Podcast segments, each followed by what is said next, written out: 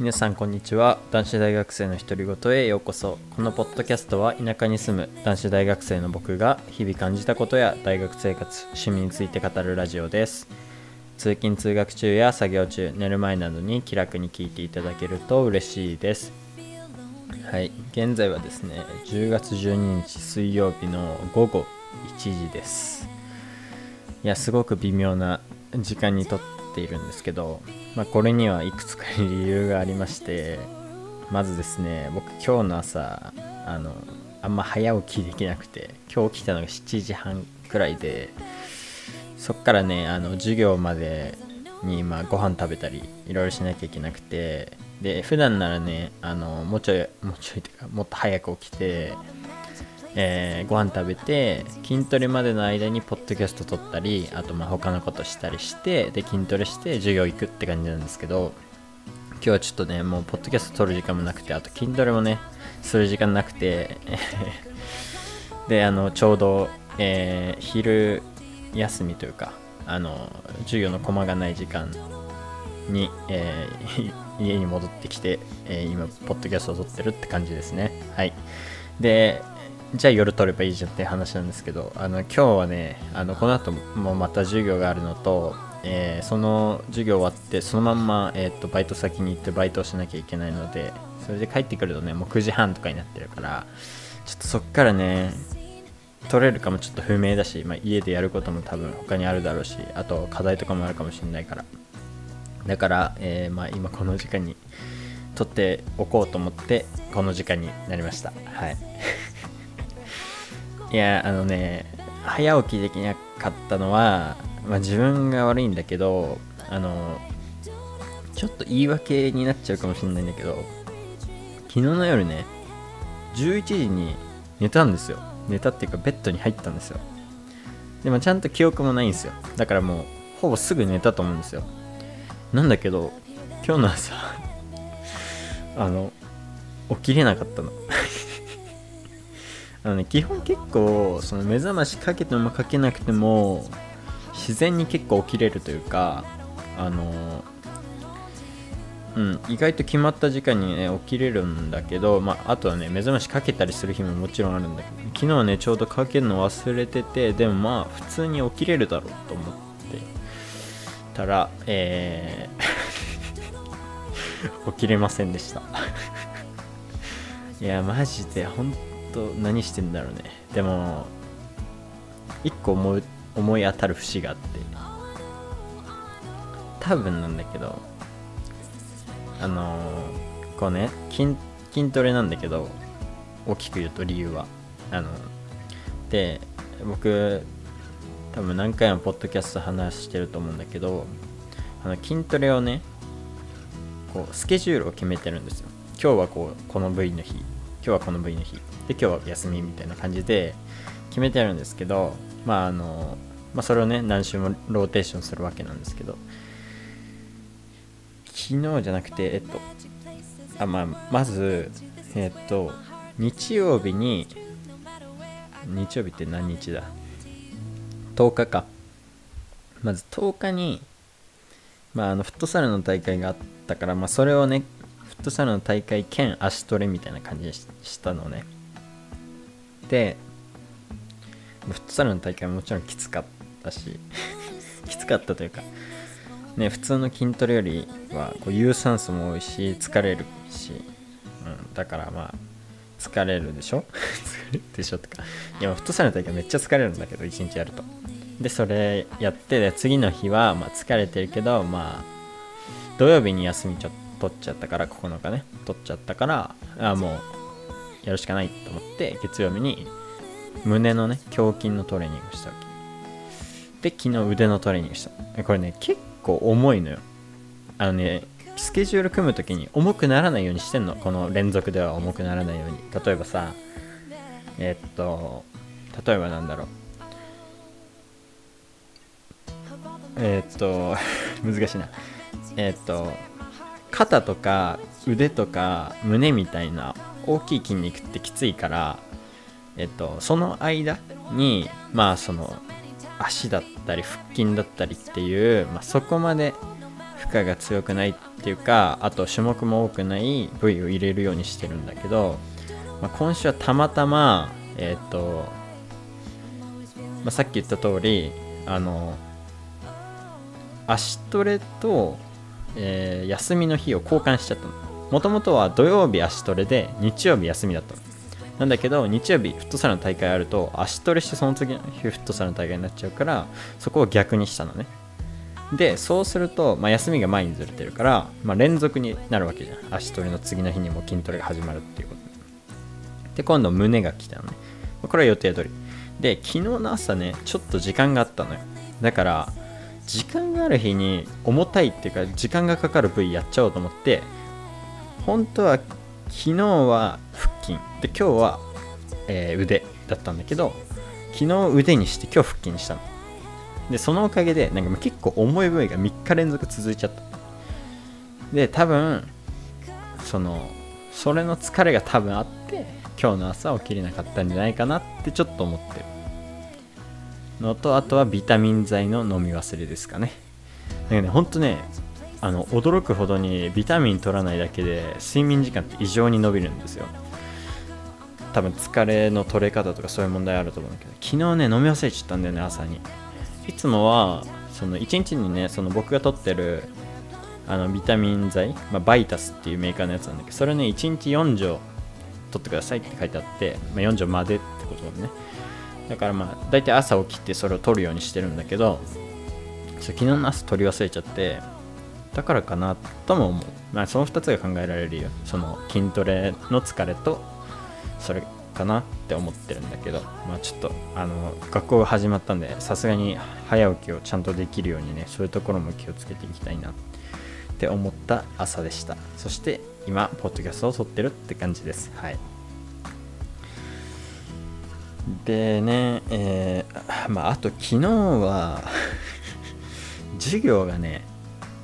夜の8時くらいまでだったんだよね。でそっから帰ってくるじゃん。でご飯食べるじゃん。えー風呂入るじゃん。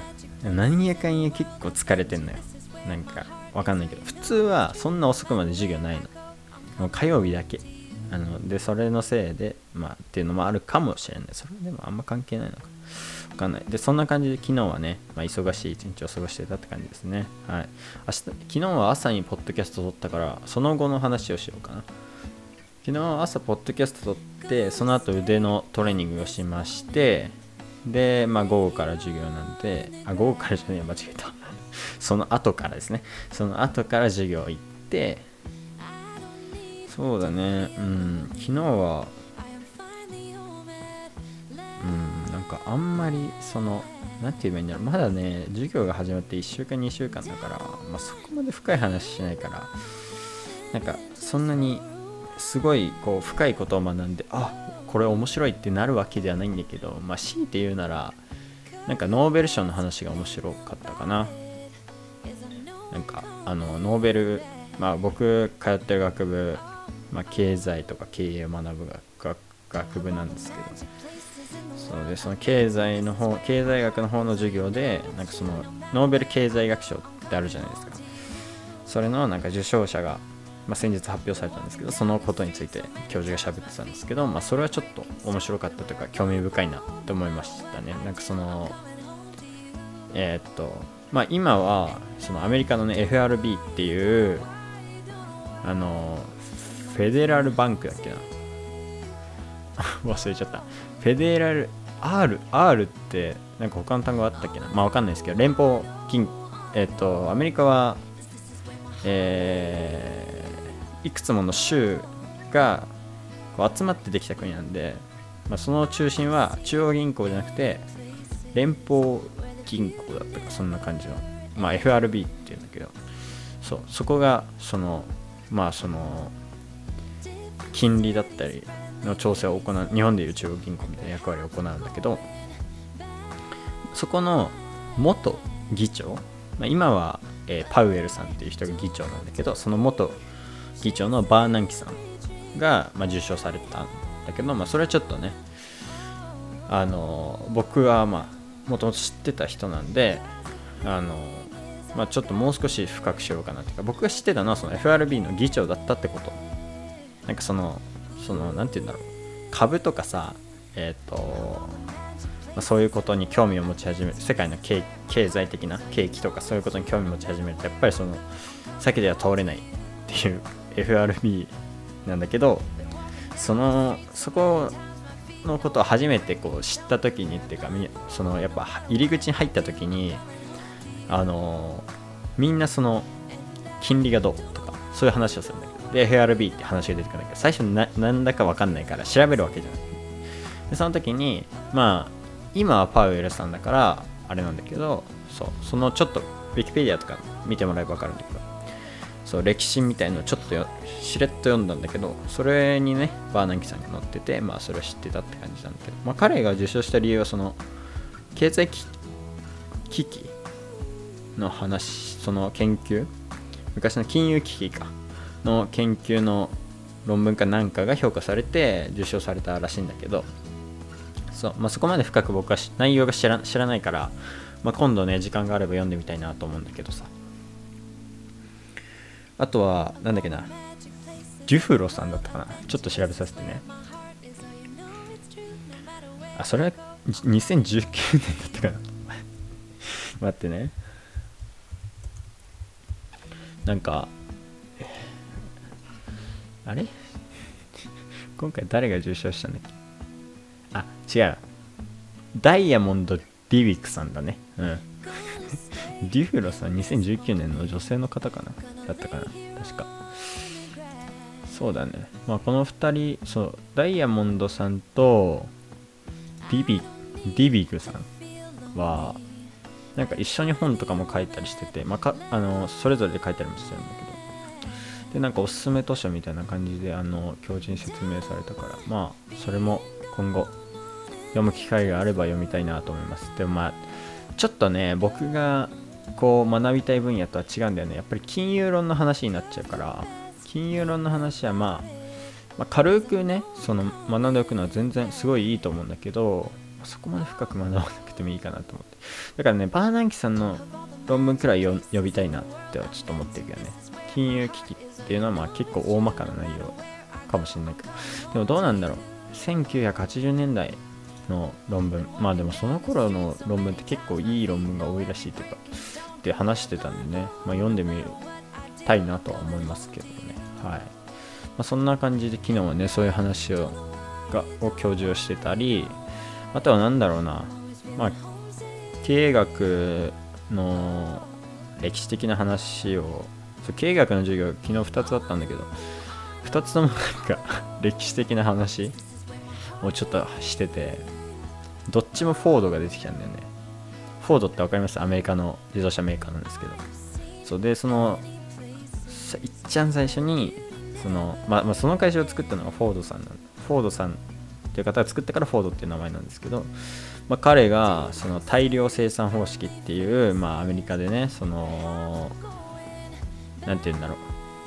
こう車をその庶民の人にえー、安く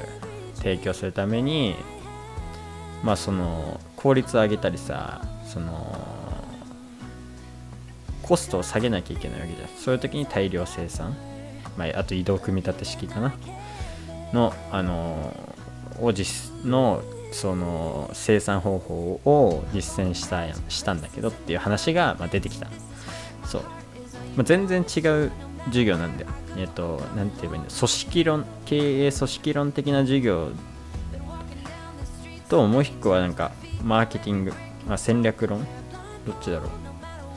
マーケティング戦略論か、合わせて。そんな感じの授業だったんだけど、そう。それで、まあ、どっちもその話が出てきてね、まあ僕も前からちょっとは知ってたっていうかね、何回もね、今まで1、2年生の授業で、習ったこともある内容なんだ。だから分かるっちゃ分かるんだけど、まあそんな感じの話は出てたかな。まあ歴史的な話がどっちもあったね。って感じかな、昨日は。うん。まあ、もっと、まあ、それぞれにまた、まあでも、どうだろうな、組織論はなんかずっとその歴史的な話を最近してるかな。まあ最初はそうらしいんだけど。でマーケティング戦略のはそれをなんか一例というか、まあ、過去はそのそうだったんだよっていうか、まあ、売り手、えー、側のマーケティングなんて言うんだろう高圧的マーケティングって言うんだけど売り手の立場からのマーケティングみたいな話の例を出す時にその話が出てたかなそうって感じですね昨日は。そんなことを学びましたね昨日は。でまあ授業終わってえー、帰ってきたらもう8時と。で夜ご飯食べて風呂入って寝ましたね。昨日結構だからね早く寝たはずなんだけどね。まあそんな感じですねはい。で今日はねそうえー、まあ午前中授業があっまあその話はどうしようかな。今もしちゃうか、まあ、今日はあの今日はあの、えー、て言えばいいの、まあ、最近話題のスタートアップってあるじゃないですか、まあ、企業的な。そういうのの話っていうかまあそういう学学術領域の話。授業。でしたね今日は。なんかそうだね。やっぱそういうのでよく出てくるのシリコンバレーだけどなんか僕らの思ってより思っているほど思っているより広い地域というかねなんか意外と田舎も含まれたりしてて、まあ、定義によって違うらしいんだけどなんかそういうさなんか、まあ、シリコンバレーは IT とかのスタートアップが有名だけどなんかその土地がどういう風に成り立ってきたとかあとはもともとどういう土地でそういうどういう土壌があったから今こういう土地になってるとかいう歴史を知るのって結構面白いなと思ってて。だから僕はその授業で別に言われたわけじゃないんだけど前ねあの前ねっていうかあそう前 前っちゃ前なんだけどえっとねアメリカのえー、どこだっけ？シカゴだったかな。あの火事の有名なのって。あのロサンゼルス？シカシカゴ？っていうかはシカゴ全然違えわ。ごめん。多分ロサンゼルスだロサンゼルスはもともと砂漠だったんだよ。でまああの調べてもらえば分かるんだけどカジノのことで。あの本当砂漠のど真ん中にめっちゃキラキラした都市があるみたいな場所なんだけど。あのもともとさその砂漠だから何もないし正直そのあんまいい土地ではないじゃん。でもその分めちゃめちゃ不動産が安いじゃん。だからそのなんかねもともとニューヨークのマフィア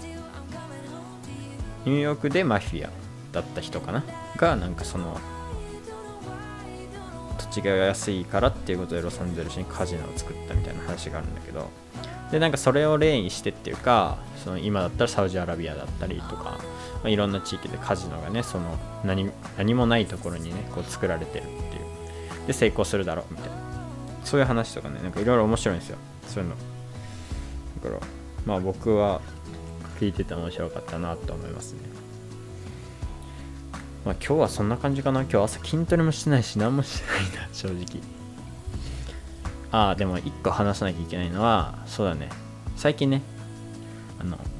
僕の応援してるサッカーチームチェルシーもうみんなみんな聞き慣れてきたと思いますけどチェルシーがもう非常に調子がいい。え今もう何連勝なんだろうってくらいずっと連勝しててしかもね相手ね強いんですよ。えー、今日やった今日の朝4時からやってた試合。僕見れてないんですよ、ね、結果しか見てないんであれなんですけど、まあ、相手ミランっていうイタリアのね去年イタリアのセリエ A っていうリーグ、まあ、日本でいう J リーグみたいなイタリアのリーグ。で優勝したチームなんですよ。知ってる人は知ってるかな。に勝っててしかもあの選手もねやってるんですよ。でどっちもホームアウェーでどっちも勝って。うん。すごく調子がいい。いやー気分がいいですよだから。まあ人ってそりゃそうですよね。勝ってりゃ気分いいっすよね。いやまあそんな感じでねまあちょっと見れてないんで見たいなとは思うんですけどどうだろうな。やっぱね平日にあると見れないんだよね。休日は見れるのよ。あのこの前も言ったじゃん。あのこの前さこの前っていうか日曜日かなポッドキャスト撮った時に多分俺言っったかな。言ったと思うんだけど。あのーえっと土曜日だから、えー先週の土曜日だから9日の夜にチェルシーの試合があって、まあそれはねプレミアリーグっていういつものイングランドのリーグの戦いでまそれは見れるんですけどそのね平日にあるのはチャンピオンズリーグって言ってヨーロッパの中の1位決める大会なんですけどだから各リーグ各国のリーグの上位チームがこう戦い合うみたいな感じで、まあ、だからイタリアのチームとイングランドのチーム戦ってるんですけどそれはねちょっと 平日だからあんま見れない正直。いや見たいんだけどねちょっとハイライトでハイライトじゃねえ間違えた。えっ、となんていうの？見逃し配信みたいなので見たいんだけど。僕あんまハイライトだけ見るのあんま好きじゃないんだよね。なんかそのどういう試合内容でどういう流れがあってそのゴールが決まったかっていうかまあ試合って結局、まあ、ゴールはもちろんすごい大事一番大事なんだけどなんかこうそのゴールのための、えープレーも大事だからもちろん。でそれがどれだけ一貫してるかというかさこう運任せじゃないかっていうのが大事だからやっぱり。戦術ってそういうもんじゃん。そのためにやるわけで。でそういうのを見るのも楽しいから、まあ、一応ねその全試合見ようと思ってるんだけど全試合っていうか試合を全部見ようと思ってるんだけどいやちょっと時間がないね、まあ、時間がないじゃないね。時間が作れてません僕が。はい。いやちょっとマジでえーっと見れたら見るわ。いやでもね多分俺の予想でしかないけど今週の金曜の夜はサークルないから多分見れると思うんだよね。うん。ちょっと2日遅れくらいになっちゃうけどまあ見れる時間に見ようと思います。はい。興味ある人ぜひ見てください。っていうかまあチャンピオンズリーグなんでワウワウに入んないと見れないな。それはちょっときついか。いやそんなこと言ったらプレミアリーグまあ一応アベマで見れるんでね。まあ全試合じゃないですけど。まあアベマで無料で見れる分見てもらえる見てもらえると思うんですけど気楽に。あの全試合見ようとするとね SPOTV Now っていう韓国の会社が運営してる、えー動画配信サービスに登録しないといけなくてそれね確か1ヶ月1000円ちょいくらいかかるのかな。僕はなんか年間パスみたいなの買ったから9900円に済んだんだけどどうだったかな？忘れちゃった。1300円ぐらいくらいかかるんだっけな。いやワウワウもっとかかるから2000円ぐらいかかるから。まああの お金に余裕のある方とかぜひ見てください。いやなんか僕の理想ではさネットフリックスとかさアマゾンプライムとかでさサッカーの試合やり始めたらめちゃめちゃいいなとは思うんだけどさまあ、未だちょっとあれだよね難しいよね。なんかそのDAZN とかもそうだったけどスポーツ系のサブスク動画配信サービスと普通の映画とかドラマアニメを配信する動画配サブスクの動画配信サービスって結構交わらないこと多くないですか最近、まあ、多分スポーツの放映権がめちゃめちゃ高いからそんなアニメとか映画とかやってられないよっていう話だと思うんですけど。どうなんだろう？でもサブスクの収益性的にいけちゃったりするんじゃないかなと思うし。てかなんなら多分ネットフリックスとか、まあ、アマプラもそうだけどまあどっちかだとは思うんだけど。あのもうそれしちゃったらほぼ独占できるじゃないですか。市場を、まあ、ちょっとくらい値段上げてもさ、まあ、ネットフリックスはなんか元がアマプラに比べて高いからあれだけど。なんかまあでもね多分うん放映権がなお金の大きさがでかいと思うんだけど。そこどうにかなったらすごいすごいでなんかすごいいいと思うんだけどな。消費者的にも。僕ら的にもいいし企業的にもさその今まではスポーツのサブスクに入ってた人。がスポーツも見れてもちろんそのスポーツのサブスク登録してた人ってスポーツが見たいわけねだけどその人たちからしたらスポーツはもちろん見れるけど映画も見るしアニメも見るしってなったらドラマも見るしってなったらそっち行くじゃん絶対そっち。だからうんまあいいと思うんだけどな、まあ、そういう人って少ないのかな。スポーツだけが見たいって人が多いのかな。わかんないけど。だからやってないのかもしれないですけど。まあわかんないですよ。あの僕がただ何も知らず消費者目線で言ってるだけなんであのサブスクって一番価値があるのはインサイト情報なんでそのネットフリックスとか、まあ、そういうねサブスク企業がそれぞれ保有してるインサイト情報っていうのに基づいて多分、えー、その事業計画を立てたりだとか立てたりだとかマーケティングをしてるはずなんでそこは僕も分かんないですけど、まあ、収益性の問題も多分あると思うし、まあ、収益が見れる会社もあるんだけど見れない会社もあるんだよね。そのサブスクの収益って